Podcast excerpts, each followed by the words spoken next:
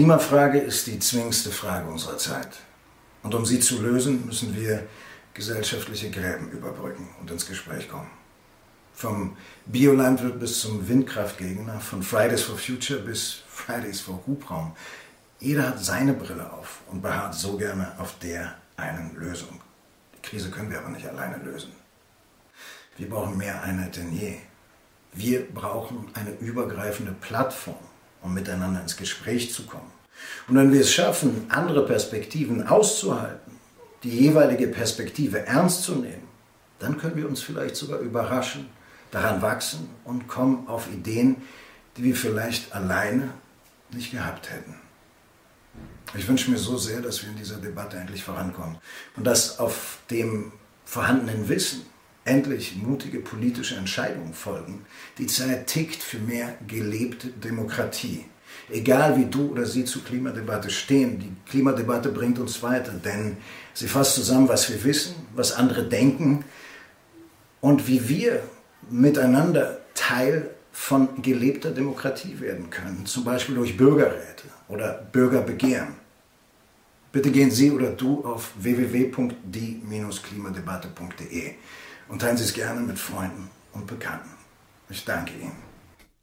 Aber halt, stopp, kleinen Moment noch. Vielleicht bleiben Sie zunächst noch ein Stündchen hier und schauen erst danach auf die Website zur Klimadebatte, denn hier ist die zweite Ausgabe des zugehörigen Podcasts, die Klimadebatte fürs Ohr sozusagen.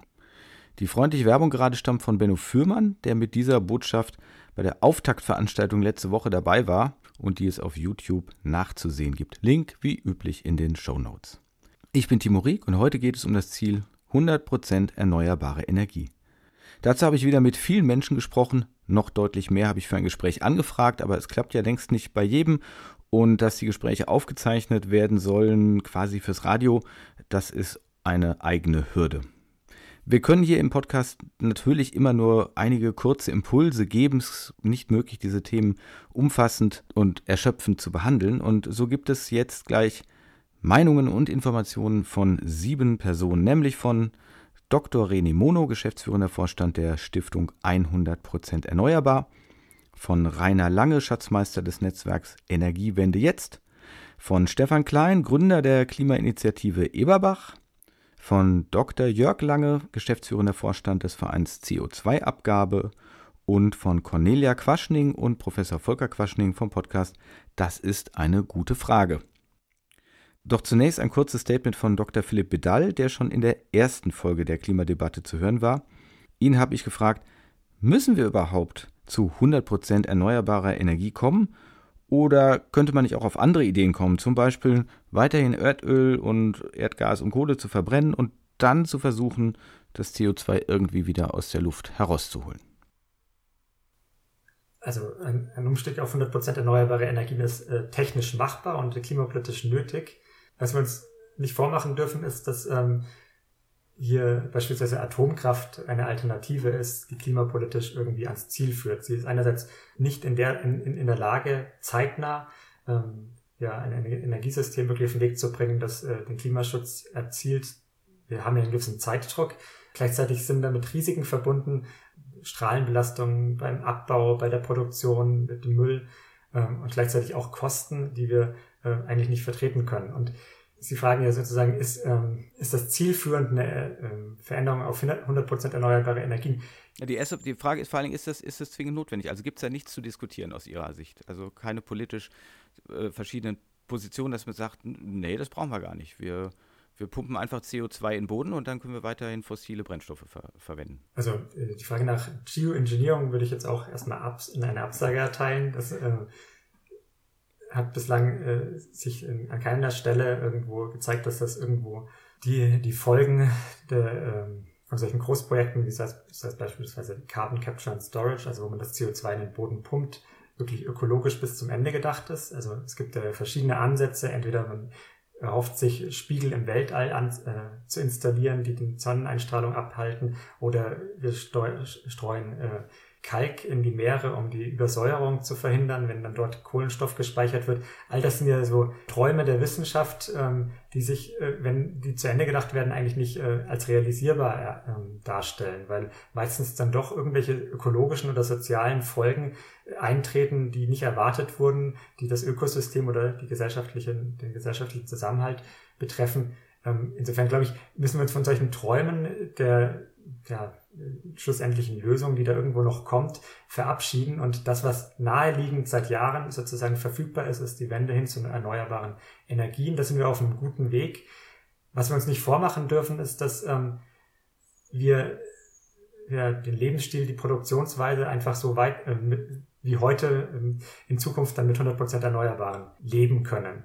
Ich glaube, Klimaschutz und äh, ein nachhaltiges, gutes Leben ist nur dann möglich, wenn wir auch auf Energie- und Rohstoffverbrauch verzichten und da Einsparungen ähm, ja, einleiten.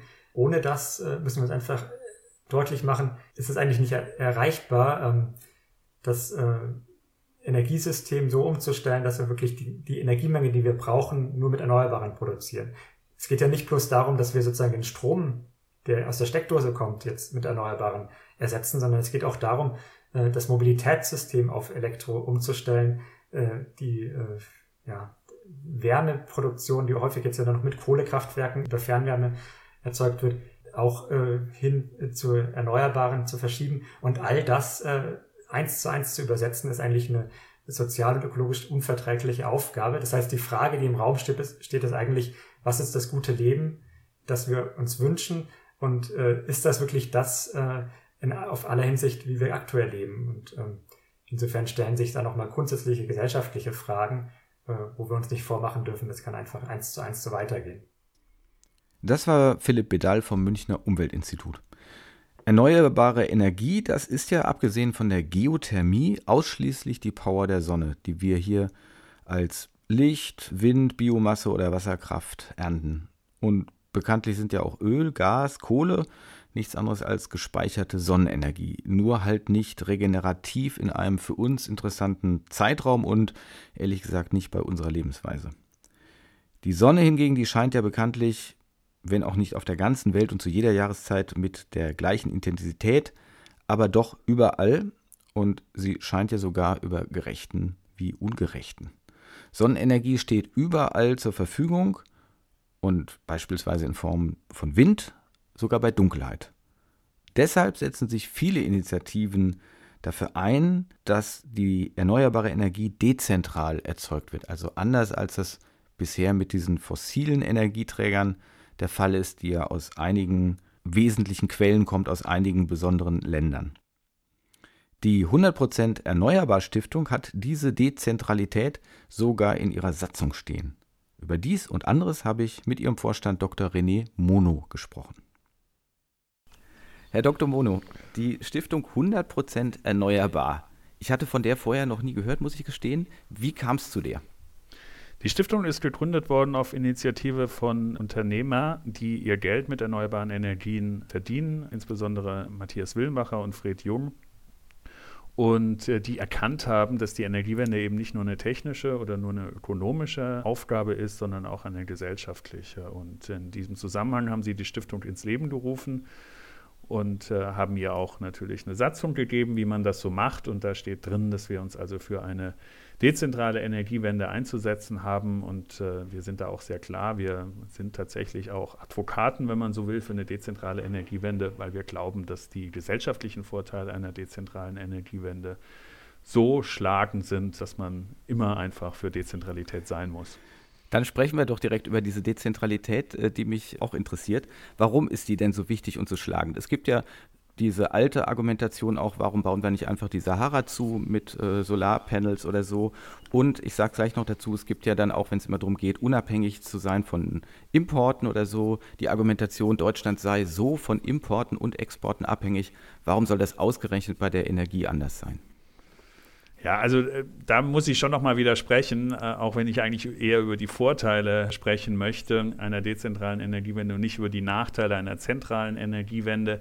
Aber die Europäische Union hat die hohe Energieabhängigkeit Europas und auch Deutschlands immer als einen, wie ich finde, zu Recht als einen äh, gravierenden strategischen Nachteil aufgefasst. Wir sind ja auch nicht von irgendjemandem abhängig, sondern wir sind von äh, meist sehr autokratischen Regimen abhängig, die die Menschenrechte nicht beachten, die die Demokratie nicht beachten. Und das ist also keine, keine gute Alternative. Das heißt, ich glaube schon, dass auch die Verringerung und letztlich dann sogar die Aufhebung der Energieabhängigkeit äh, insgesamt auch in der geopolitischen Betrachtung viel mehr Stabilität bringt bringen wird, gerade auch für den Nahen Osten, als wenn wir jetzt die Energieabhängigkeit ad infinitum sozusagen weiterführen. Also das ist aus meiner Sicht schon ein sehr, sehr schlagendes Argument gegen eine weitere äh, Energiewende sozusagen, die dann auf erneuerbare Energien in Afrika oder auf der arabischen Halbinsel setzt. Für die dezentrale Energiewende spricht vor allem eins, nämlich, dass Menschen mitmachen können, dass Menschen also an der Energiewende teilhaben können. Am Ende zahlt ja die Endverbraucherin zahlt der Endverbraucher immer die Rechnung, das ist klar, aber die Frage ist natürlich schon, wohin geht das Geld? Und wenn wir eine dezentrale Energiewende betonen, dann betonen wir auch immer Prosume, also die Verschmelzung sozusagen der Rollen von Verbrauchern und Erzeugern in Prosumenten, in Prosumern. Und das bedeutet dann natürlich, dass das Geld, das bisher eben nach Russland, nach Saudi-Arabien, oder sonst wohin floss für Energieimporte, dass das halt bei den Menschen mehr oder weniger in der eigenen Tasche bleibt. Zur Unabhängigkeit aber noch kurz, sind wir denn nicht auf alle Fälle von den Rohstoffen abhängig, also auch bei der Energiewende? Ja, das ist natürlich schon richtig. Also eine vollständige Unabhängigkeit werden wir natürlich kurzfristig jedenfalls nicht erreichen können. Ich denke schon auch, dass wir die Energiewende ja auch einbetten müssen, gedanklich in das größere Konzept der Nachhaltigkeit. Auch Klimaschutz müssen wir in dieses Konzept einbetten und eine wirklich nachhaltige Wirtschaft werden wir nur erreichen, wenn wir wenn wir Stoffkreisläufe äh, geschlossen halten. Und das heißt äh, sicherlich auch, dass wir Rohstoffe vor allem dann auch regional gewinnen können und wiedergewinnen können. Und dass wir also das, diese, diese große Abhängigkeit von Importen von Rohstoffen auch aufgeben, und zwar weltweit, also jetzt nicht nur aus einer deutschen Perspektive äh, gesprochen, sondern wirklich in, in, an allen Orten der Welt. Das ist zugegebenermaßen noch eine große Vision und kurzfristig gar nicht vorstellbar. Denken wir an Elektromobilität, da sind wir natürlich auch von äh, Rohstoffen, von Rohstoffimporten abhängig. Aber ich glaube, als Vision sollte man das noch viel stärker betonen, dass wir also diese geschlossenen Kreisläufe von Rohstoffe brauchen und die vor allem regional denken sollten. Mhm. Und was bedeutet jetzt die dezentrale Energieerzeugung für Ihre Stiftung konkret? Welche Projekte fördern Sie? Wo sehen Sie da das große Potenzial?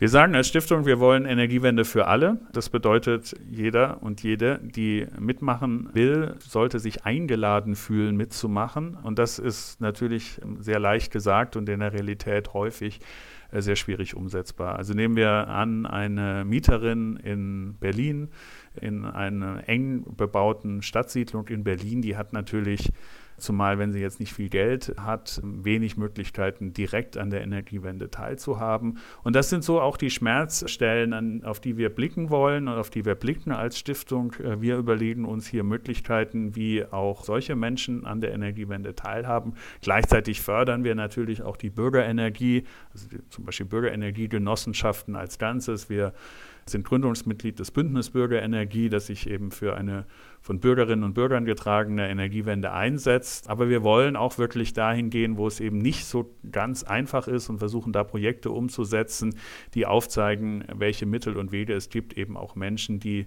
nicht ganz so viele Ressourcen haben, für die es nicht ganz so einfach ist, aktiv die Energiewende zu gestalten. Also Mittel und Wege, wie diese Menschen sich dann auch einbringen können und auch die Energiewende zu ihrem eigenen Projekt machen können.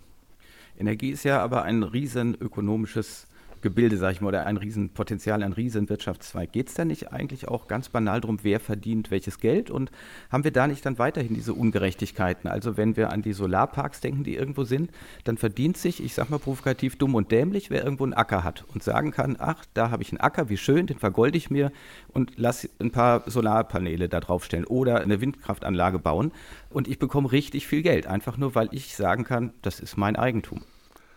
Ja, also das ist ja letztlich die Frage, gibt es Gerechtigkeit in einer ungerechten Welt? Und die gibt es immer natürlich nur eingeschränkt. Ich glaube schon, dass wir die Energiewende nutzen können.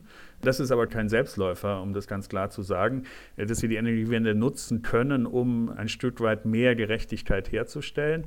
Aber wir, das muss wirklich aktiv gestaltet werden. Und das haben Sie ja schon angesprochen. Es gibt natürlich eine Abhängigkeit zum Beispiel von Grund- und Bodenbesitz. Das ist ganz klar. Jemand, der einen eigenen Acker hat, der eine eigene Landfläche besitzt, der ein eigenes Haus besitzt, auch das natürlich, der oder die hat es halt einfacher, dann tatsächlich auch etwas zu machen. Aber gerade deswegen braucht es uns ja als Stiftung sozusagen, das ist auch unser Stiftungsauftrag, das, wo es nicht so ganz einfach geht, eben genauer sich anzuschauen, zu analysieren, welche Möglichkeiten gibt es trotzdem, was können wir auch fördern, wie können wir Wissen generieren, wie können wir auch, wir bauen gerade auch an einer digitalen Energiewendeberatung, einem digitalen Energiewendeberater, der spezifisch auch Menschen in Mehrparteienhäuser ansprechen soll und ihnen über eine digitale App eben Lösungen aufzeigen soll, wie diese Menschen auch an der Energiewende teilhaben können, wie sie sich aktiv beteiligen können. Das ist so ein Beispiel dafür, dass wir eben auch Lösungen anbieten wollen. Wir wollen nicht nur Probleme beschreiben. Das machen ja viele, die sagen, oh, die Energiewende ist so ungerecht und die arme Oma aus Wanne-Eickel, das sagt äh, unser Wirtschaftsminister Altmaier immer, die muss die ganze EEG-Umlage zahlen und die Eigenverbraucherinnen müssen sie nicht zahlen. Das ist richtig, aber es ist letztlich natürlich eine Problembeschreibung, die destruktiv ist und wir versuchen eben konstruktive Lösungen zu entwickeln, damit bestehende Ungerechtigkeiten tatsächlich abgemildert werden. Und das können echt ganz unterschiedliche Formen sein. Natürlich sind Energiegenossenschaften beispielsweise ein wichtiges Vehikel, aber möglicherweise auch nicht für alle. Und dann brauchen wir eben für Menschen, die da Schwierigkeiten haben, sich einzubringen, die da Hürden sehen, die vielleicht auch selbst mit geringen Eigenkapitalanteilen von 100 Euro, die das eben auch als Barriere ansehen, brauchen wir eben andere Formen und andere Einstiegsmöglichkeiten und daran wollen wir arbeiten. Da sind Sie schon quasi auf meine letzte Frage eingegangen, denn was kann jeder Einzelne tun aus Ihrer Sicht? Also Sie sagen ja, sich an der Genossenschaft beteiligen, natürlich wahrscheinlich den richtigen Stromtarif wählen. Was sind so die Punkte, wo können wir Einzelne, die wir eben nicht den großen Acker haben und sagen, ich mache da ein kommerzielles Projekt draus, wo können wir uns einbringen? Ja, ich glaube, das ist äh, ganz wichtig, dass, dass, man das auch noch ein bisschen systematischer betrachtet, als es bisher der Fall ist. Und das wollen wir auch mit dieser digitalen Energiewendeberatung. Aber Sie, Sie haben ja schon ein paar Stichworte gesagt. Also wenn man keinen, nicht den direkten Zugriff auf das eigene Dach hat, kann man tatsächlich in der Genossenschaft sich einbringen in der Region. Auch da arbeiten wir gerade zusammen mit Partnern an digitalen Lösungen, sodass man sehen kann, welche Genossenschaft ist denn da und welche ist auch offen und interessiert für neue Mitglieder. Das ist nicht bei jeder Genossenschaft so. Das ist ja auch ganz legitim, dass manche Genossenschaften sagen, wir sind groß genug, wir haben auch genügend Geld sozusagen. Wir brauchen jetzt nicht unbedingt neue Mitglieder, aber das soll man sozusagen mit einem Klick dann erfahren können. Etwas anderes sind natürlich auch nachhaltige Geldanleihen, die gerade in erneuerbaren Energien auch möglich sind. Das setzt natürlich auch voraus, dass man ein bisschen Geld übrig hat. Ist auch nicht für, für, für jedermann der Fall. Ökostromanbieter ist auch noch ein Stichwort, das man nennen kann. Es ist natürlich immer richtig und gerade auch für diejenigen, die, die nicht viel machen können.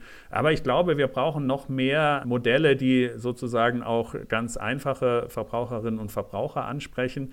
Das gibt es auch schon im europäischen Ausland. Das Stichwort hier ist Energy Sharing. Das heißt, dass man äh, Energie gemeinsam in Gemeinschaften erzeugt, damit eben auch die Möglichkeit hat, in Bereiche vorzudringen, die für den Einzelnen nicht zugänglich sind. Und dann, und das geht aber über diese Genossenschaftspraxis, die wir bisher in Deutschland haben, hinaus, diese selbst erzeugte Energie auch zur Deckung des eigenen Verbrauchs unmittelbar zu nutzen.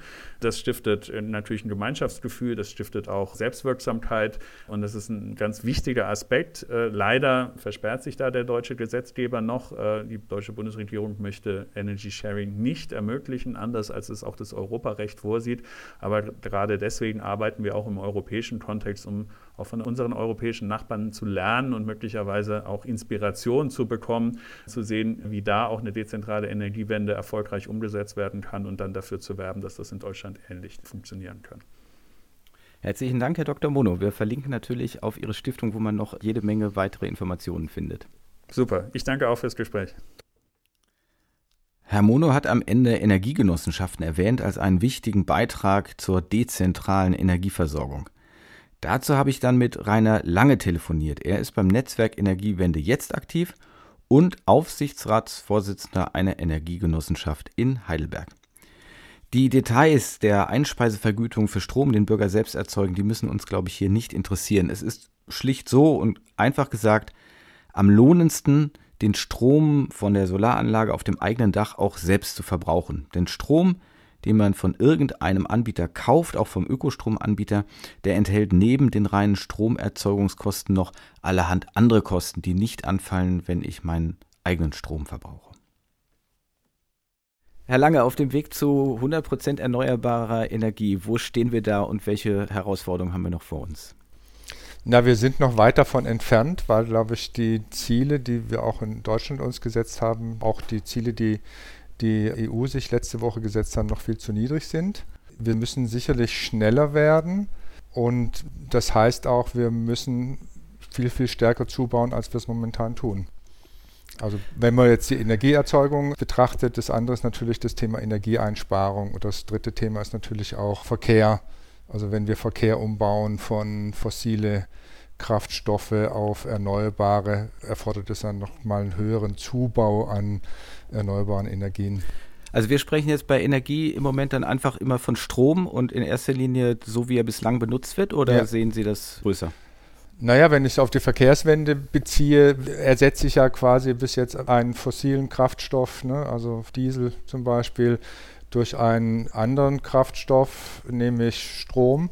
In mhm. dem Fall. Das andere ist natürlich auch Wärme. Also wenn ich jetzt hingehe auf Klimawende, Klimaschutz, ist natürlich auch wichtig zu schauen, wie kriege ich die Wärmewende hin.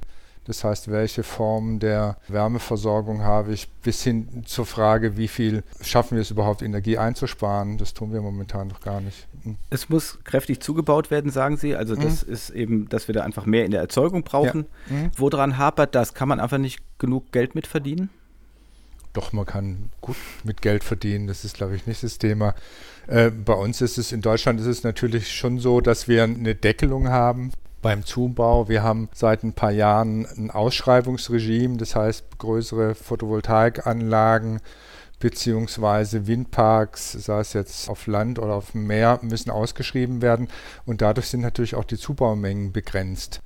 Und wir haben ja noch beim Bereich Photovoltaik den sogenannten atmenden Deckel. Das heißt, je mehr zugebaut wird, umso geringer ist die Vergütung. Das heißt, momentan, also gerade Energiegenossenschaften, womit ich viel zu tun habe, haben momentan das Problem, dass die Vergütungen so stark gesunken sind, dass sich manche Projekte gar nicht mehr wirtschaftlich lohnen. Das heißt, man hat einen großen Bauernhof, der sagt, ah, wir hätten eine größere Photovoltaikanlage und da wird Volleinspeisung gemacht. Das lohnt sich häufig nicht. Also die gesetzlichen Rahmenbedingungen sind so begrenzend, dass wir den Zubau, der machbar wäre, gar nicht realisieren können. Dann müssen wir jetzt mal ganz kurz klären, um was es dabei geht. Also, äh, was sind Energiegenossenschaften? Ja. Das ist die eine Frage. Und äh, dann, glaube ich, schwingt damit dieser Unterschied zwischen, verbrauche ich das eigentlich selber oder speise ich in ein Netz ein? Ja, genau, genau. Also Energiegenossenschaften sind ja vor allen Dingen seit 2006 entstanden. Es gibt mittlerweile mehr als 1000. Das ist, die Genossenschaftsform ist ja nichts Neues. Die gibt es ja schon sehr lange. Und Energiegenossenschaften haben sich auf den Weg gemacht, um vor Ort die Energiewende voranzutreiben. Das heißt, also ich bin jetzt auch noch im Ehrenamt Aufsichtsratsvorsitzender einer Energiegenossenschaft hier in Heidelberg. Und da ist es so, dass die Energiegenossenschaften hier sich die Aufgabe gestellt hat, die Energiewende in der Region voranzutreiben.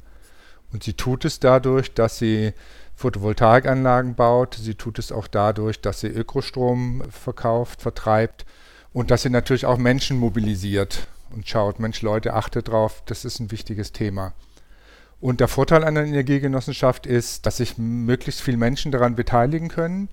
Also in Heidelberg ist es so, dass ich mit 100 Euro Mitglied werden kann der Energiegenossenschaft. Und Energiegenossenschaften sind auch eine demokratische Form. Das heißt, das oberste Entscheidungsgremium ist eine sogenannte Generalversammlung, bei dem jedes Mitglied eine Stimme hat. Ob ich jetzt mit 100 Euro Mitglied der Genossenschaft bin oder mit 10.000 Euro. Also das ist ein großer Vorteil. Mhm. Aber sind das eigentlich lokale Projekte? Also sollten in Ihrer Heidelberger äh, Energiegenossenschaft Heidelbergerinnen und Heidelberger drin sein oder ist Ihnen das wurscht? Kann ich da auch von außen kommen, sobald ich mein, Hauptsache ich investiere mein Geld? Ja, also wir haben großenteils Leute aus der Region, aber wir haben auch Mitglieder aus ganz Deutschland. Teilweise wissen wir gar nicht, wie die zu uns kommen. Aber erstmal ist es natürlich schon die Idee, dass man sagt, wir machen in der Region was und wir ermöglichen auch Menschen in der Region, sich daran zu beteiligen. Also es gibt verschiedene Beteiligungsformen. Eine Beteiligungsform ist Mitgliedsanteile. Wir realisieren auch eine weitere Beteiligungsform, um Projekte zu finanzieren, die heißt sogenanntes qualifiziertes Nachrangdarlehen, dass Leute also quasi ein Privatdarlehen geben und damit zum Beispiel den Bau einer Photovoltaikanlage mitfinanzieren und quasi die Dividende einen bestimmten Prozentsatz bekommt. Das heißt, das sind zwei direkte finanzielle äh, Möglichkeiten. Andere Möglichkeiten ist natürlich aktiv mitzumachen, also mhm. Stromkunden zu werben, Veranstaltungen zu planen. Es ist ja nicht so, dass eine Energiegenossenschaft äh, nur darin besteht, dass sie Strom erzeugt oder Ladesäulen baut oder was immer auch. Aber der Sinn ist, dass eine solche Energiegenossenschaft größere Projekte angehen kann, als es der Eigenheimbesitzer tun kann? Ja, also es gibt auch Energie, also wir in Heidelberg zum Beispiel, äh, oder ich kenne auch andere von dem Netzwerk, für das ich hier tätig bin, auch andere Energiegenossenschaften, die bauen teilweise auch für Mitglieder.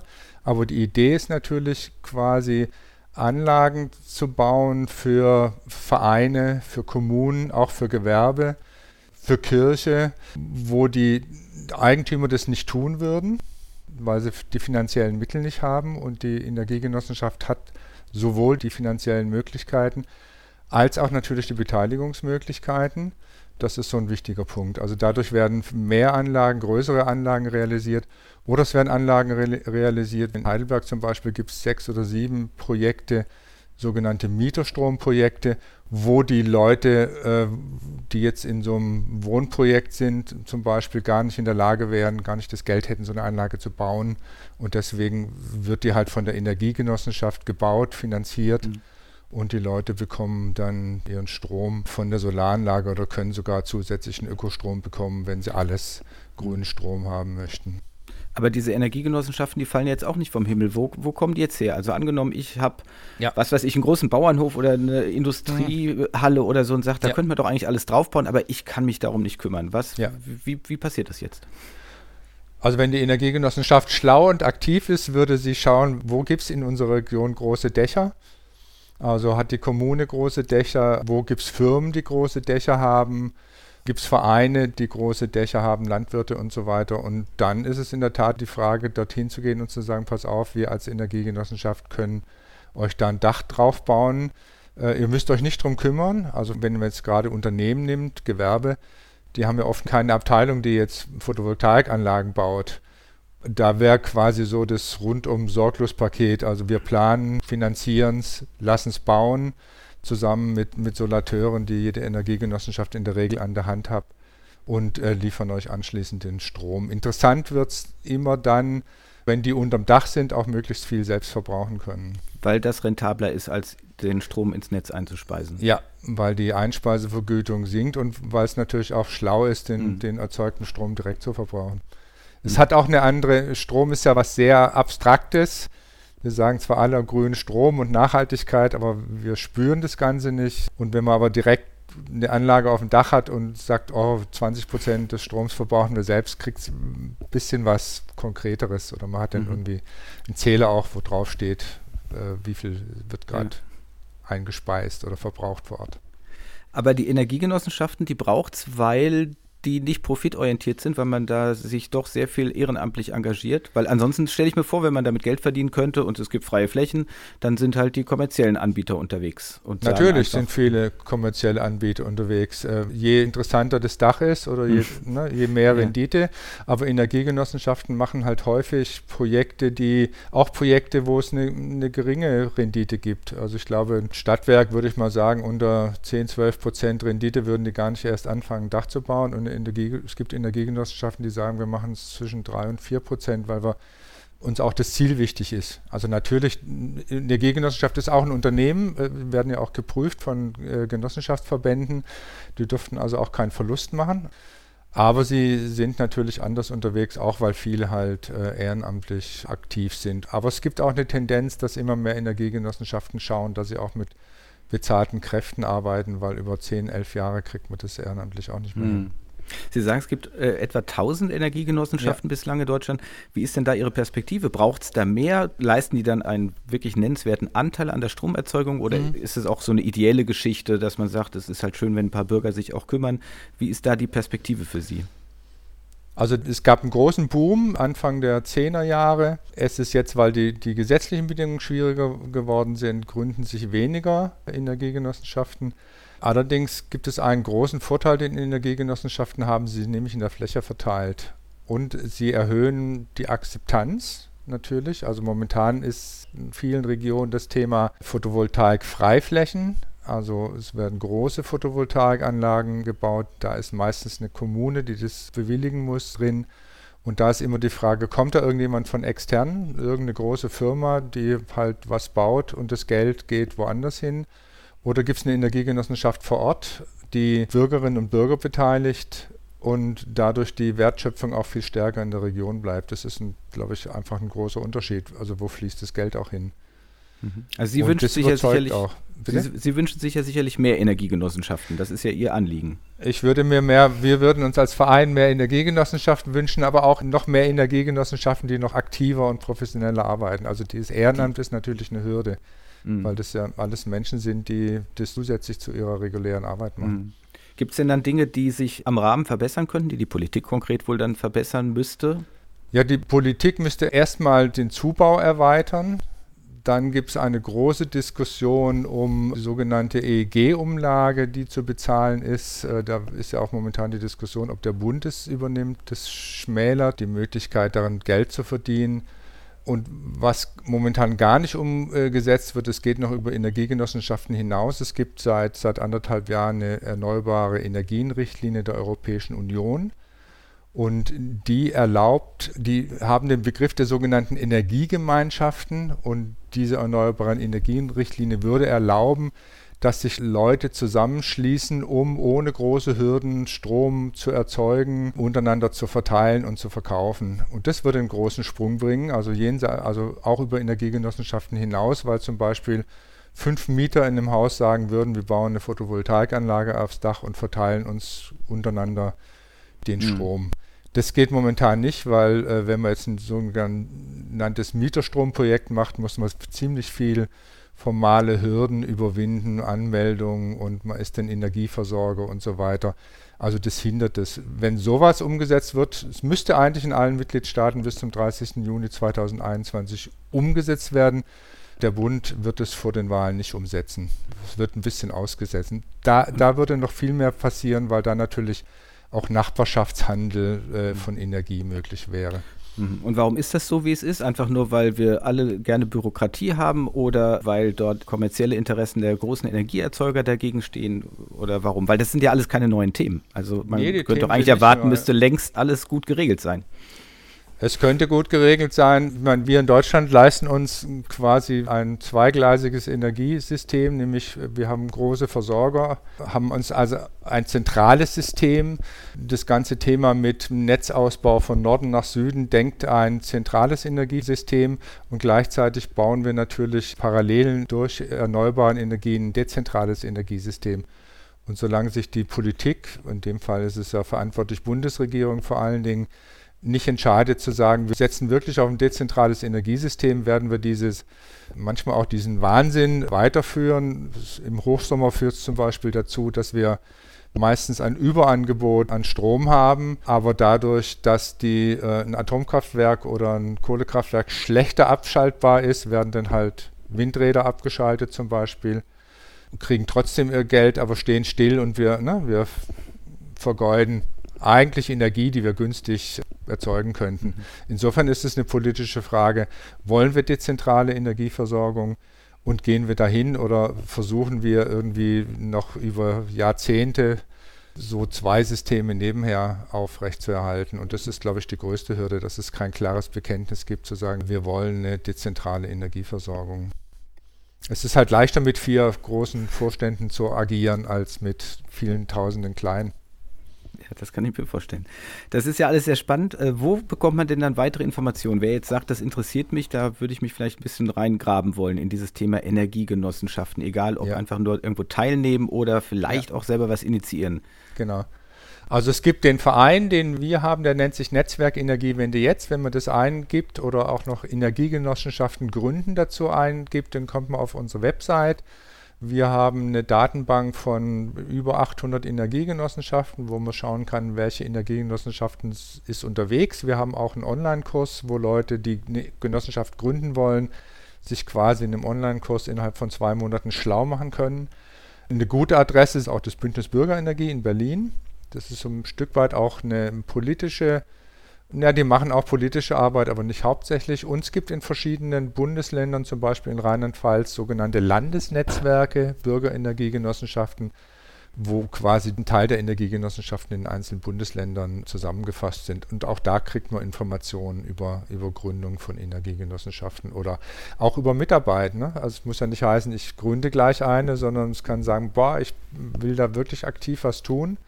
Und es gibt ja momentan genügend junge Leute, die auf die Straße gehen und demonstrieren für Klimaschutz. Und ich glaube, der Vorteil von Energiegenossenschaft ist auch in der Tat, dass man nicht nur demonstriert, sondern sagt, ich baue auch was mhm. oder ich gewinne 20 Ökostromkunden, die halt eben keine fossile Energie mehr äh, oder ich mache E-Carsharing-Projekte, wo Leute quasi sich Autos teilen. Das ist, glaube ich, der große Vorteil von Energiegenossenschaften. Man setzt was um mhm. und ist selber aktiv als Bürgerinnen und Bürger. Wunderbar, aktiv werden, selber was tun. Das klingt sehr spannend, Herr Lange. Ich danke Ihnen ganz herzlich, dass Sie ja. die Zeit genommen haben. Ja, danke auch an Sie. Um zu 100% erneuerbarer Energie zu kommen und in diesem Bereich dann schon mal klimaneutral zu werden, braucht es Veränderungen in allen Lebensbereichen und an allen Lebensorten. Und dabei musste ich an Stefan Klein denken. Mit ihm habe ich schon lange beruflich zu tun. Er ist Informatiker und ich bin Software- und Computerhasser und äh, die Schnittstellen sind erstaunlich. Aber seit einiger Zeit steckt Stefan einen guten Teil seiner persönlichen Energie in eine Klimainitiative in seinem Wohnort Eberbach im Odenwald. Da bot es sich an, jetzt mal nachzufragen, wie man Klimaschutz in einem 15.000 Seelenstädtchen voranbringt. Stefan, wir haben das letzte Mal nachgerechnet. Ich glaube, seit ungefähr 20 Jahren kennen wir uns jetzt schon. Und das lief in den 20 Jahren immer nach dem Motto, ich habe ein Problem und du löst es. Deswegen habe ich dann gedacht, ah, ihr mit eurer Klimainitiative da in Eberbach, da läuft es bestimmt auch so. Es gibt ein Problem, das kennen wir alle und du hast die Lösung oder ihr habt die Lösung. Also wie ist euer Klimaplan für dieses klimaneutrale Eberbach spätestens 2035? Also zunächst mal haben wir im Moment keinen Plan. Unser Plan ist, dass wir gerne einen Plan hätten.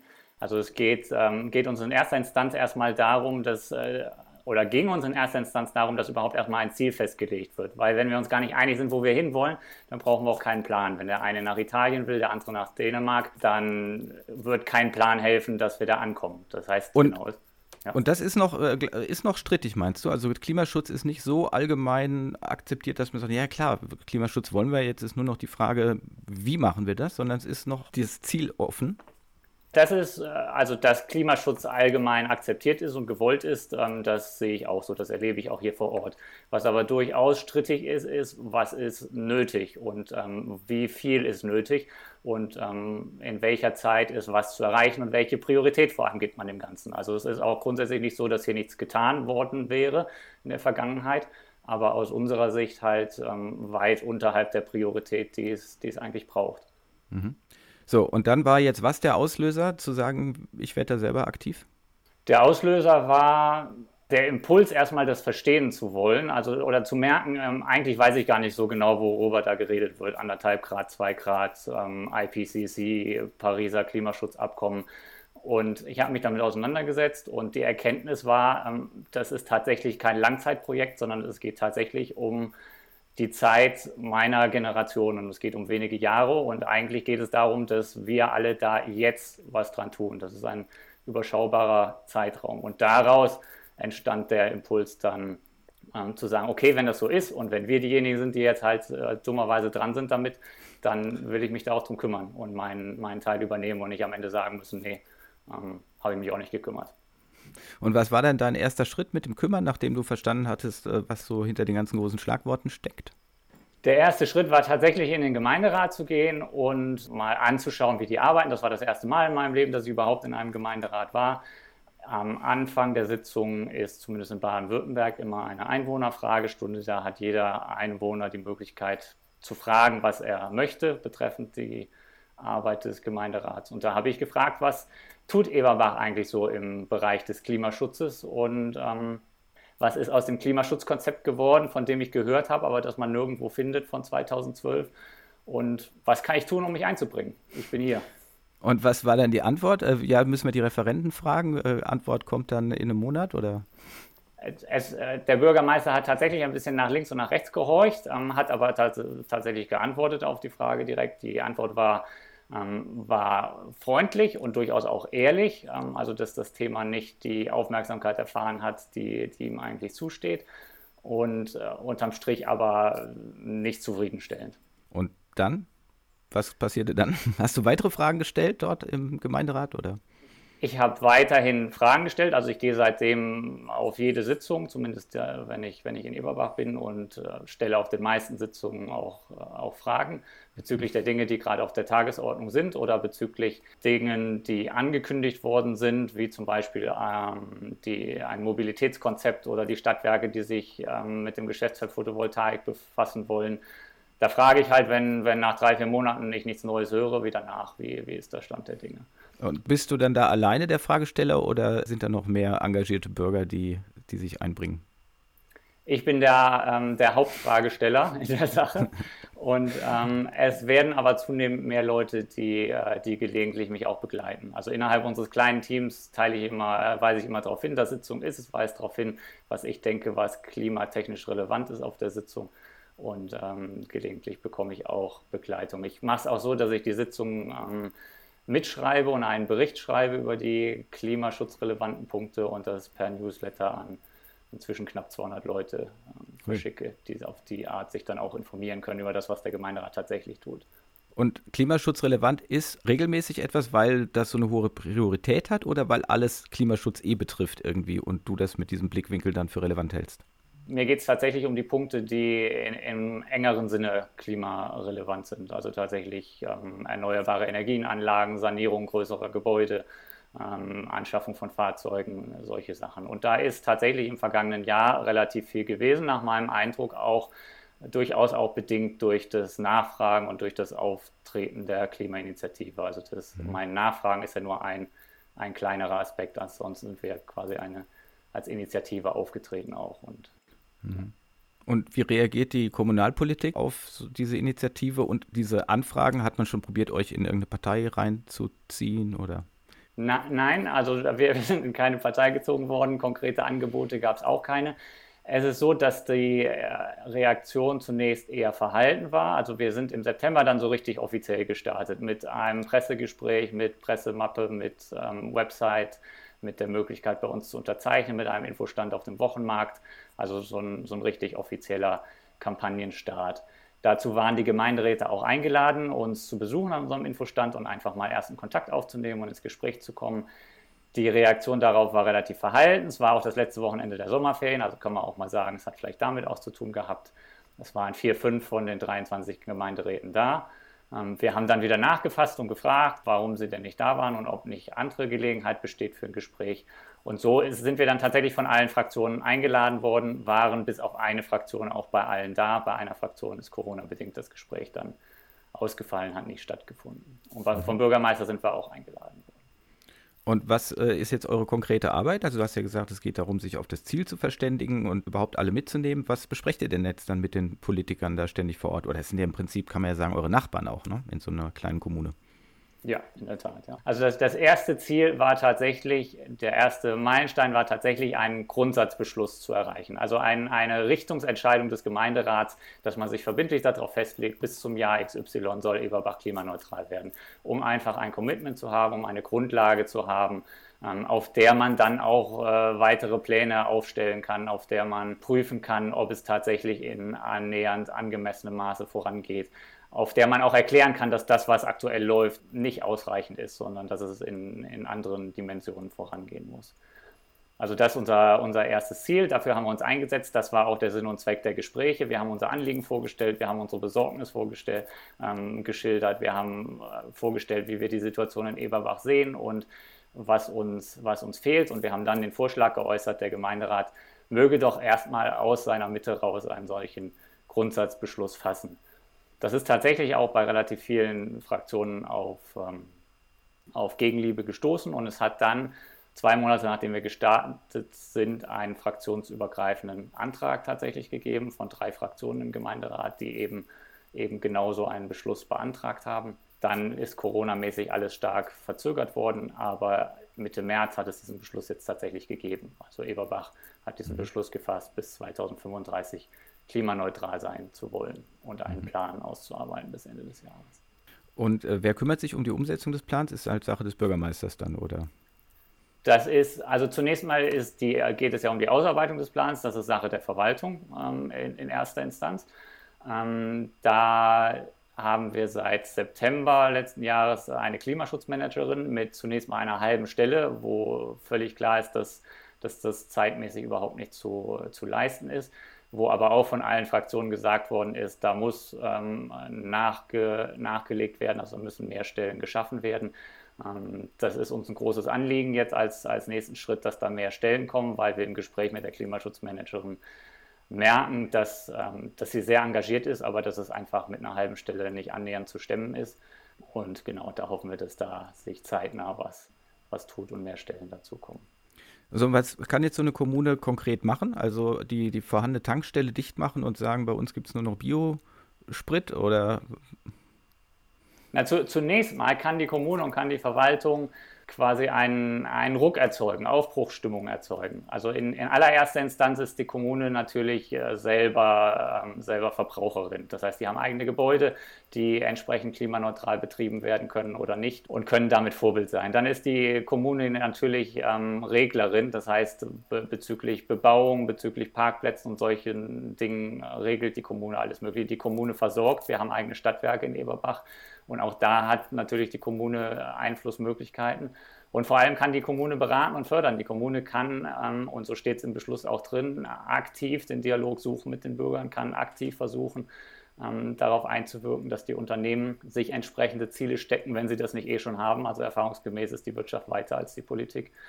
Ähm, und, und einfach versuchen, eine, eine große Bewegung in, in Gang zu setzen, dass auf allen Ebenen da was, was vorangeht. Mhm. Und wie weit spielt da Bürgerbeteiligung oder sagen wir ruhig partizipative Demokratie eine Rolle? Weil ihr seid ja von außen betrachtet, also wenn ich objektiv dran gehe, auch nur ein Lobbyverein. Ne? Ihr habt ein Anliegen, ihr wollt etwas durchsetzen und dann haben wir da eben gewählte Vertreter von Parteien normalerweise, die sagen, wir sind dafür zuständig. So, und dann gibt es noch den ganz großen Rest der Einwohner bei euch. Mhm. Werden, werden die mit ins Boot geholt oder ist das euer Anliegen? Was, was passiert in diese Richtung? Das ist unser Anliegen. Ähm, aus, äh, von unserer Seite her ist das natürlich einfach die regelmäßig wiederholte offene Einladung, kommt dazu, kommt zu unseren Teamsitzungen, unterhaltet euch mit uns, wenn wir auf dem Markt stehen. Also kommt einfach ins Gespräch. Ansonsten haben wir natürlich den Wunsch, dass seitens der Kommune die Bürger auch einbezogen werden. Also in erster Instanz, dass wir auch mal mit einbezogen werden in die zukünftigen Überlegungen. Und in zweiter Instanz natürlich auch, dass, die, dass, dass jeder, dem, dem es ein Anliegen ist, die Möglichkeit hat, sich da, sich da einzubringen, weil das große Entscheidungen sind, die idealerweise gemeinsam getroffen werden. Und wir haben es in Eberbach erlebt am Beispiel der Windkraft, dass es, ähm, wenn die Leute nicht mitgenommen werden, zu ziemlich viel Zerrüttung und Streit und, ähm, und Nullbewegung führen kann. Mhm. Du beschäftigst dich jetzt sehr intensiv mit diesem Thema. Sind dir da ein paar neue Ideen gekommen, was man machen könnte in der Kommune oder meinetwegen auch darüber hinaus? Also ich sage mal so, den, den Ökostrom zu beziehen, das haben wir verstanden, dass wir Verkehr reduzieren sollen, dass wir die Häuser dämmen müssen. Da gibt es doch wahrscheinlich noch mehr. Nicht, dass ich wüsste, aber wenn wir das alles gut hinkriegen, also, äh, wäre, schon mal, wäre, schon mal, viel erreicht, würde ich sagen. Also für, für, für, mich ist tatsächlich das Problem eher, dass, dass es nicht angegangen wird immer im notwendigen Maße. Und da sehe ich meine Aufgabe, mich, mich da in Gesprächen darum zu bemühen, dass, dass die Erkenntnis auch einsickert, dass wir tatsächlich und schnell was tun müssen. Ich glaube, es geht nicht so mhm. sehr darum, irgendwelche, oder manchmal ist es vielleicht sogar gefährlich, die Hoffnung zu erwecken, es gäbe die absolute Knalleridee auf die nur noch keiner gekommen ist und dann ist das ganze Problem ähm, gelöst. Ich glaube, in letzter Instanz ist es ein, eine Aufgabe mit ganz vielen kleinen Schritten und mit lästiger Kleinarbeit, die so mühselig ist, wie sein eigenes Haus zu renovieren. Mhm. Okay, und diese Mühsal ist auch das Handicap bei dem Ganzen oder woran liegt es? Weil ich habe halt immer den Eindruck, dass wir doch eigentlich seit zumindest mehreren Jahrzehnten wissen, was Sache ist. Also und wo es, wo es hingehen muss. Und also das zum Beispiel fossile Rohstoffe zu verbrennen und damit Kohlenstoff in die Luft zu blasen, der seit Jahrmillionen da drin gebunden ist, irgendwie eine Veränderung erzeugen könnte, das kann jedes Kind verstehen. Da brauche ich nicht zu studieren und gar nichts. Und trotzdem hat man so den Eindruck, es pff, hat nie jemand geschert, es ist einfach egal. Und offensichtlich immer noch so, dass wir sagen, ja, ja, wissen wir, aber jetzt mach mal langsam. Ja, nicht, nicht, so, nicht, so, nicht so hektisch hier. Mhm. Wo ist das Problem? Warum, warum ist dieses Beharrungsvermögen dann da so groß, dass nicht alle sagen, wir krempeln die Ärmel hoch? Ich meine, schon 100 Millionen Mal wahrscheinlich inzwischen gesagt, Corona hat gezeigt, was Politik alles machen kann, wenn sie plötzlich Bock drauf hat, ob man das jetzt gut oder nicht gut findet. Ja, aber da wird mit, mit einem Schlag wird alles umgekrempelt einfach, was man nie für möglich gehalten hätte, nicht im Ansatz. Ja, und so ein Thema, wo ganz, ganz viel Einigkeit besteht, dass etwas passieren muss und was passieren muss und wo Lösungsvorschläge en masse auf dem Tisch liegen, da geht alles sehr, sehr langsam. Ja, die einzige, die einzige Spekulation, die ich habe, ist, dass es wie bei vielen, vielen Dingen ist, die nicht unmittelbar greifbar und, und bedrohlich sind. Also Menschen kaufen Zigaretten, obwohl da sehr deutlich darauf hingewiesen ist, mit sehr unangenehmen Bildern, ähm, dass sie da mit höherer Wahrscheinlichkeit dran sterben werden, als, als wenn sie nicht rauchen. Und trotzdem, trotzdem tun sie das. Also es scheint irgendwas mit der Natur des Menschen zu tun zu haben und dazu bin ich zu wenig ähm, Philosoph, um mich da äh, mir da da kann, ich, da kann ich Da kann ich mich ja auch noch dafür entscheiden, dass ich sage, ja, das, das mache ich halt, das Risiko gehe ich ein, so wie ich das beim Sport ein Risiko eingehe oder einfach oder anderen Verschleiß in Kauf nehme. Zugespitzt, du sagst ja, da haben wir die abschreckenden Bildchen auf diesen Zigarettenpackungen. Brauchen wir mehr Angst vor der Klimakatastrophe? Braucht es mehr Panik? Ich glaube, dass Panik kein sonderlich guter Ratgeber ist, ähm, also was, was vernünftiges Handeln angeht. Ähm, ich, ich, ich weiß es nicht, was es braucht. Ich weiß es nicht, was es braucht. Ich äh, weiß, ich weiß, dass es eine Notwendigkeit gibt. Ich weiß nicht, was die Lösung ist. Und ähm, wir, wir stochern und wir Ich glaube, dass was, dass was getan werden muss. Aber ähm, mehr als, als mit Menschen reden und zu hoffen, dass diese Erkenntnis bei vielen einsickert. Ähm, und ich glaube tatsächlich auch, dass also man, man kann sagen, dass, äh, das könnte jedem Kind klar sein, aber ich glaube schon auch, dass diese Erkenntnis, die ich selber gehabt habe vor einem Jahr, also wirklich zu sehen, wie, wie völlig eindeutig die Fakten sind, dass es nicht, wie es durch die Medien eine Weile lang der Eindruck entstanden ist, die einen so und die anderen anders sehen. Und auch die Erkenntnis, wie kurz diese Zeit ist, also dass es nicht darum geht, in den nächsten 50, 60 Jahren mal in aller Ruhe umzusteuern, sondern dass jetzt in einer Geschwindigkeit, die eigentlich sich niemand richtig vorstellen kann, sich Dinge verändern müssen. Ich glaube, diese Erkenntnisse sind nicht in dem Maße verbreitet. Dann letzte Frage genau dazu. Wo, wo muss denn sozusagen die Bürgerpower von den Engagierten, die, die hier unterwegs sind, mehr hingehen? Zu den Mitbürgern oder zur Politik? Also, weil man kann ja sagen, ah, die Politik hat ja die Verantwortung, Politik, Verwaltung immer als eins gedacht. Und ich persönlich halte es ja auch für eine legitime Haltung von Wahlbürgern, zu sagen, was soll ich mich damit beschäftigen? Dafür haben wir die doch alle. Die werden doch bezahlt. Dann sollen die das doch machen. Warum soll ich da jedes äh, Klimaschutzkonzept lesen und, und irgendwelche wissenschaftlichen Daten? Ich habe anderes zu tun oder will das einfach nicht. Mhm. Also die Frage ist, was, ähm, in welche Richtung das Engagement eher gehen sollte. Ja. Ähm, ich, ich würde sagen in Richtung der, der Politik. Meine Hoffnung ist, dass es in Richtung der Politik noch was, noch was helfen könnte, weil der Ansatz, bei sich selber zu gucken und seine Nachbarn zu überzeugen, na, meiner Ansicht nach, der ist, der seit Jahren, Jahrzehnten gefahren wird und wenig, wenig bewirkt hat.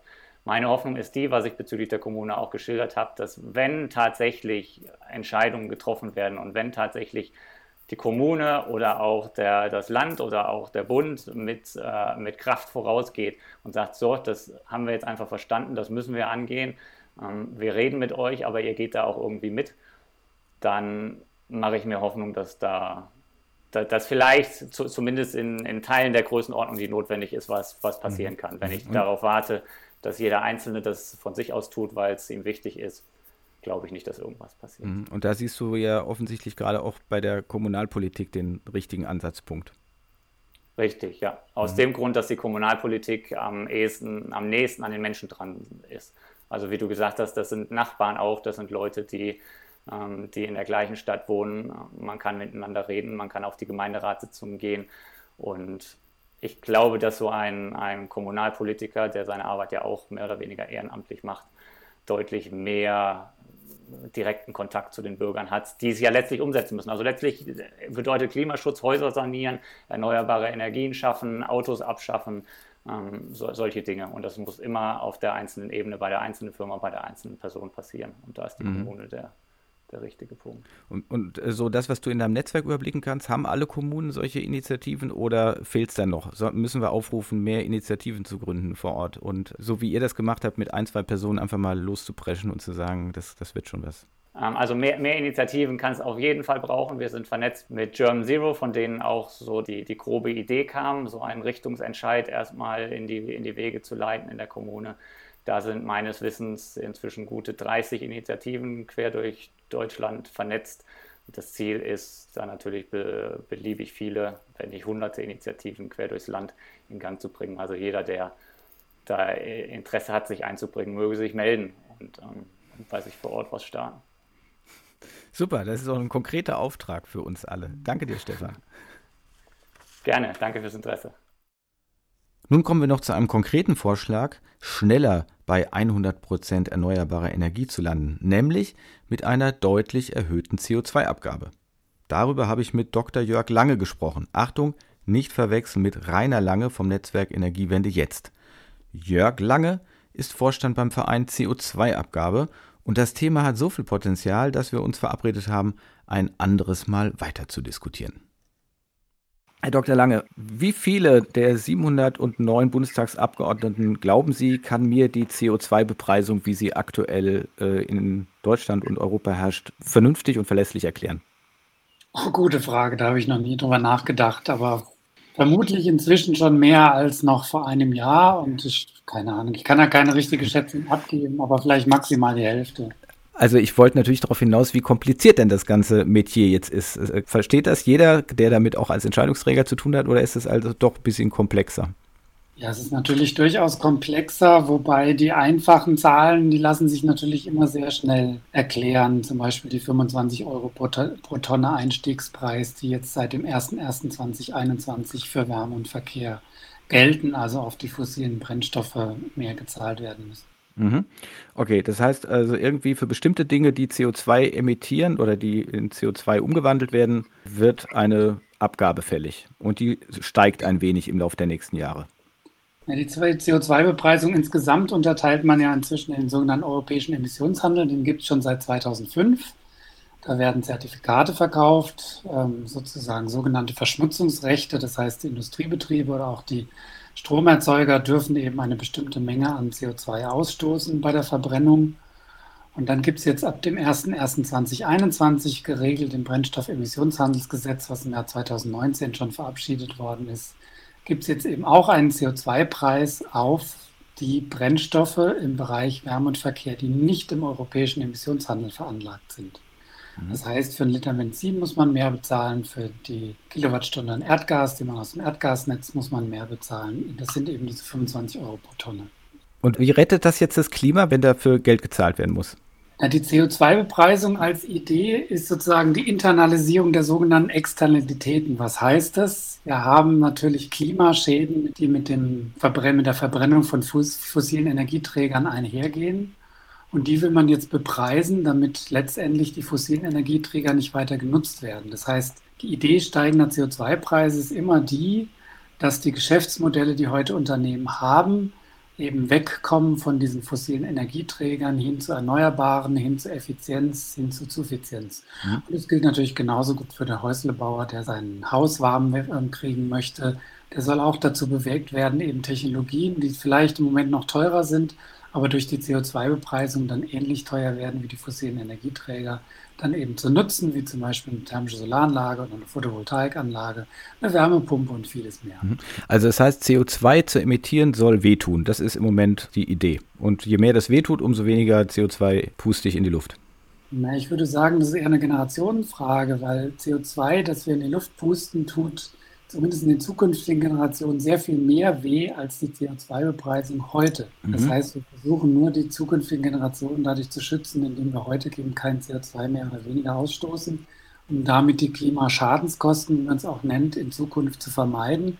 Und es ist allemal günstiger, heute einen CO2-Preis zu zahlen, als für die zukünftigen Generationen dann die Klima mit den Klimaschäden entweder zu leben oder vielleicht auch gar nicht mehr zu leben. Mhm. Und das Geld, was man dadurch jetzt einnimmt, wird das auch direkt in den Klimaschutz gesteckt? Zum Teil. Die CO2-Preise sowohl aus dem europäischen Emissionshandel wie auch aus dem Brennstoffemissionshandelsgesetz fließen im Moment in einen sogenannten EKF, das ist der Energie- und Klimaschutzfonds der Bundesregierung. Das ist ein Bundesvermögen, aber ein Bundessondervermögen und der wird sowohl für Maßnahmen verwendet, die tatsächlich CO2 einsparen, also für Pilotprojekte, aber er wird auch dazu genutzt, auf der anderen Seite viele zu entlasten, dadurch, dass die erneuerbare Energienumlage gesenkt wird. Wenn die erneuerbare Energienumlage so geblieben wäre, wie sie eigentlich hätte ausgestaltet werden müssen, aufgrund der Kosten durch die erneuerbaren Energien und durch den niedrigen Strombörsenpreis, dann hätte sie dieses Jahr über 9 Cent pro Kilowattstunde äh, betragen. Und nun durch die Absenkung aus diesem Topf, aus dem Energie- und Klimaschutzfonds, aus dem CO2-Preis, konnte sie auf 6,5 Cent pro Kilowattstunde gedeckelt werden. Und tendenziell sprechen sich inzwischen immer mehr Politiker dafür aus, diese EEG-Umlage, die unseren Strom doch sehr teuer macht, der ja zukünftig aus erneuerbaren Quellen stammen wird und damit auch Wärmepumpen betrieben werden können, den eben günstiger zu machen, indem die EEG-Umlage auf Null abgesenkt werden soll. Mhm.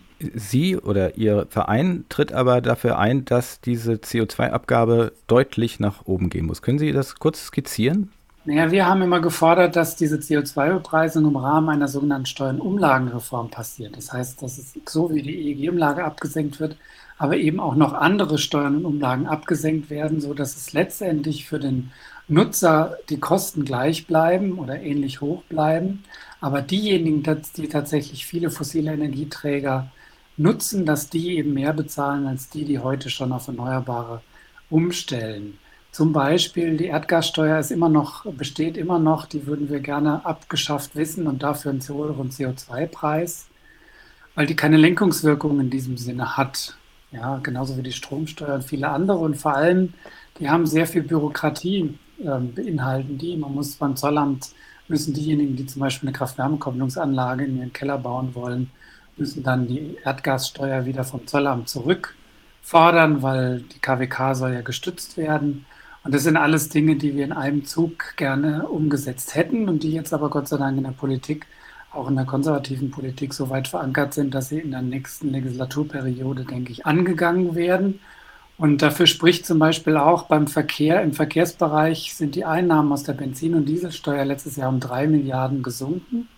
Das heißt, die Bundesregierung muss sich sowieso, um, um die Infrastruktur in Deutschland finanzieren zu können, eh um eine Steuernumlagenreform kümmern, weil sie sonst nicht mehr genug Einnahmen hat. Mhm. So, also Sie sagen, es soll einfach ein neues System her. Jetzt nochmal zu diesem Thema Preis. Die CO2-Abgabe, die Ihnen vorschwebt, ist deutlich höher. Ist die einheitlich, weil CO2 ist CO2 oder differenzieren Sie da? Ja, wir, also erstmal in den Bereichen, die voneinander abhängig sind oder wo es total zu Fehlanreizen kommen würde. Beispiel, es gibt Energieanlagen, die sind im europäischen Emissionshandel vertreten. Und wenn die einen anderen CO2-Preis zahlen würden, zum Beispiel für die Wärme, die sie erzeugen, als jetzt äh, ein Blockheizkraftwerk, was in der Kommune eben nicht im europäischen Emissionshandel veranlagt ist, was aber diese, CO, diese CO2-Steuer aus dem Brennstoffemissionshandelsgesetz zahlen muss, dann könnte es zu Fehlwirkungen kommen, weil dann der eine hat einen Wettbewerbsvorteil vor dem anderen. Also überall da, wo es Wettbewerbsnachteile oder Wettbewerbskonkurrenzen gibt, sind wir für einen einheitlichen CO2-Preis. Die Anfangshöhe ist gar nicht so sehr entscheidend, vielmehr ist entscheidend, dass klar wird, dass der CO2-Preis mit der Zeit steigt. Weil dann sind Unternehmen, aber auch Privatleute in der, in der, in der Lage zu sehen, okay, der CO2-Preis steigt, ich kann schon mal in die Zukunft gucken, verlässlich, kann planen und kann sagen, ich will mein Haus in fünf Jahren sanieren, weil dann habe ich das Geld dazu, weil ich eine Erbschaft bekommen habe oder was auch immer. Und er weiß genau, zu diesem Zeitpunkt wird es sich dann rechnen, weil der CO2-Preis dann entsprechend eine Höhe erreicht hat. Das heißt, der Anstiegspfad ist das Entscheidende und die Aussicht auf höhere CO2-Preise ist das Entscheidende, damit ich meine Investitionsentscheidung, egal ob ich Privatperson oder Unternehmen bin, danach ausrichten kann und das planungssicher und technologieoffen. Und dann kann jeder für sich entscheiden, ob er eine thermische Solaranlage baut, eine Wärmepumpeanlage baut ein Blockheizkraftwerk baut oder sich ein Fernwärmenetz anschließt. Das sind alles die Dinge, die wir gerne über diesen, diesen CO2-Preis anreizen möchten. Mhm. So, und wie soll ich mir das jetzt praktisch vorstellen, wenn Sie eben sagen, ja, das CO2, das meinetwegen ja hier bei der Produktion von Milch anfällt und äh, dementsprechend dann auch von Käse und Butter und Joghurt und so weiter.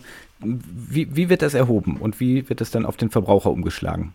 Ja, bisher gibt es auf äh, Tierproduktion noch keine CO2-Abgabe, nur indirekt, wenn zur Tierproduktion zum Beispiel fossile Energieträger eingesetzt werden. Und was wir sozusagen fordern oder was wir uns wünschen, ist, dass eben, damit die Tierproduktion geringer ausfällt, auch dort ein höherer Preis anfällt, weil die Tierproduktion in Deutschland ist für einen erheblichen Anteil nicht nur im Inland, sondern auch im Ausland für die Treibhausgasemissionen verantwortlich. Mhm. Das heißt, wenn wir Treibhausgasemissionen insgesamt einsparen wollen, dann kommen wir früher oder später nicht drum herum, auch die Tierproduktion zu senken. Und das sowohl im, im Ausland, wenn man sich die Treibhausgasemissionen anguckt, dann haben wir ungefähr 1,55 Tonnen pro Kopf an CO2-Emissionen im, im Lebensmittelbereich und davon ist sogar der größere Teil gar nicht die sogenannten territorialen Emissionen, also auf dem bundesrepublikanischen Gebiet produziert, sondern der fällt im Ausland an. Und deswegen müssen wir gucken, dass wir flächenfrei bekommen, auch um anderen Bereichen dann mhm. nach, nachwachsende Rohstoffe anpflanzen zu können, die dann wiederum in der Industrie zu Treibhausgasemissionsminderung beitragen. Mhm. mhm. Aber wie passiert das jetzt? Sie haben ja hier in Ihrem Papier geschrieben, 180 Euro pro Tonne CO2. Mein Hof, der hat irgendwie 40 Vorwerkhennen und der schlachtet jetzt die Hähne. Ich kaufe da einen Hahn, für 35 Euro kostet er dann das Stück wie, wie kriegen Sie jetzt Ihr Geld für CO2 oder fällt da nichts an, weil, weil der ja nur äh, seine Hühner da picken lässt, die fressen nur die Regenwürmer und die alten Äpfel, die vom Baum fallen? Ja, die Treibhausgasemissionen sind natürlich unterschiedlich, je nachdem, wie ich die Tiere halte, wie ich sie produziere. Das heißt, das würde ähm, bilanziert und dann würde eben diese Treibhausgasemissionen, die mit der Hühnerhaltung verbunden sind, die würden zumindest äh, über den Daumen bestimmt werden und dann gibt es einen Aufschlag darauf, der entsprechend des CO2-Preises dann erhoben würde. Und dann kostet eben das Huhn den Endverbraucher mehr. Und dieses Geld würde wiederum in einen Topf äh, fließen, mit dem man dann die Maßnahmen alle bezahlen kann, die der Bauer braucht oder der Landwirt braucht, um diese Hühner biologischer, Treibhausgasemissions äh, weniger, also geringer produzieren zu können oder eben auch weniger Tiere halten zu können und trotzdem überleben zu können. Hm. Aber er müsste in irgendeiner Form sich einer neuen Zertifizierung unterziehen oder einer neuen Kontrolle, weil Sie sprachen ja von weniger Bürokratie. Also der mit seinen 40 Hühnern braucht jetzt irgendjemand, der kommt und sagt, was kostet das eigentlich oder wie stelle ich mir das vor? Na, es würde so erheben worden nach dem sogenannten Mehrwertsteuerprinzip. Das kennen Sie alle. Auf mhm. Lebensmittel, auf alle unsere Produkte wird 19 Prozent, auf Lebensmittel 7 Prozent Mehrwertsteuer erhoben. Genauso könnte man auch eine CO2-Bepreisung dort erheben pro Produkt. Das heißt, das Produkt würde teurer und dieses Geld, was wie die Mehrwertsteuer dann eben eine Treibhausgasemissionssteuer wäre, Minderungssteuer wäre, die würde eben abfließen und ähm, die würden die Händler genauso wie die Mehrwertsteuer eben an das, in einen Klimafonds oder eben an die Bundesrepublik Deutschland abführen. Und aus diesem Geld hm. könnten wiederum Maßnahmen zur Minderung von Treibhausgasemissionen eben finanziert werden. Hm, verstehe ich bis dahin alles, aber wie soll ich mir jetzt diese Steuer vorstellen? Würde es tatsächlich sozusagen eine CO2-Geflügelsteuer geben oder nach was bebisst die sich oder nach allen tierischen Produkten in einem? Je nach Emissionsanfall in einem tierischen Produkt. Milch und Käse würden anders mhm. besteuert werden mit einem anderen. Also letztendlich kommt dann einmal, das ist immer derselbe CO2-Preis, aber das, um was es teurer wird, hängt natürlich von der Emissionsintensität des jeweiligen mhm. Produktes ab. Also wie viele Emissionen sind mit der Wurst, mit der Milch, mhm. mit der Kuh, mit dem Schwein, mit dem Geflügel eben verbunden. Und das ist eben sehr, sehr unterschiedlich. Aber sie würden dann alle über einen Kamm scheren. Das heißt also sowohl denjenigen, der hier sein brasilianisches Soja verfüttert, als auch denjenigen, der eben, ich habe das so ein bisschen äh, äh, spöttisch gesagt, der eben nur seine alten Äpfel da verfüttert. Ja, das, der einzige der einzige Messparameter ist tatsächlich der Treibhaus, die Treibhausgasemissionen. Ja, aber CO2 äh, wäre äh, zum Beispiel, wenn ich, wenn ich meinen Huhn vernünftig halte, wäre es ja null, wäre es ja ein Kreislauf. Ne? Also habe ich ja gar keine Emission. Wenn das so ist, dann ja.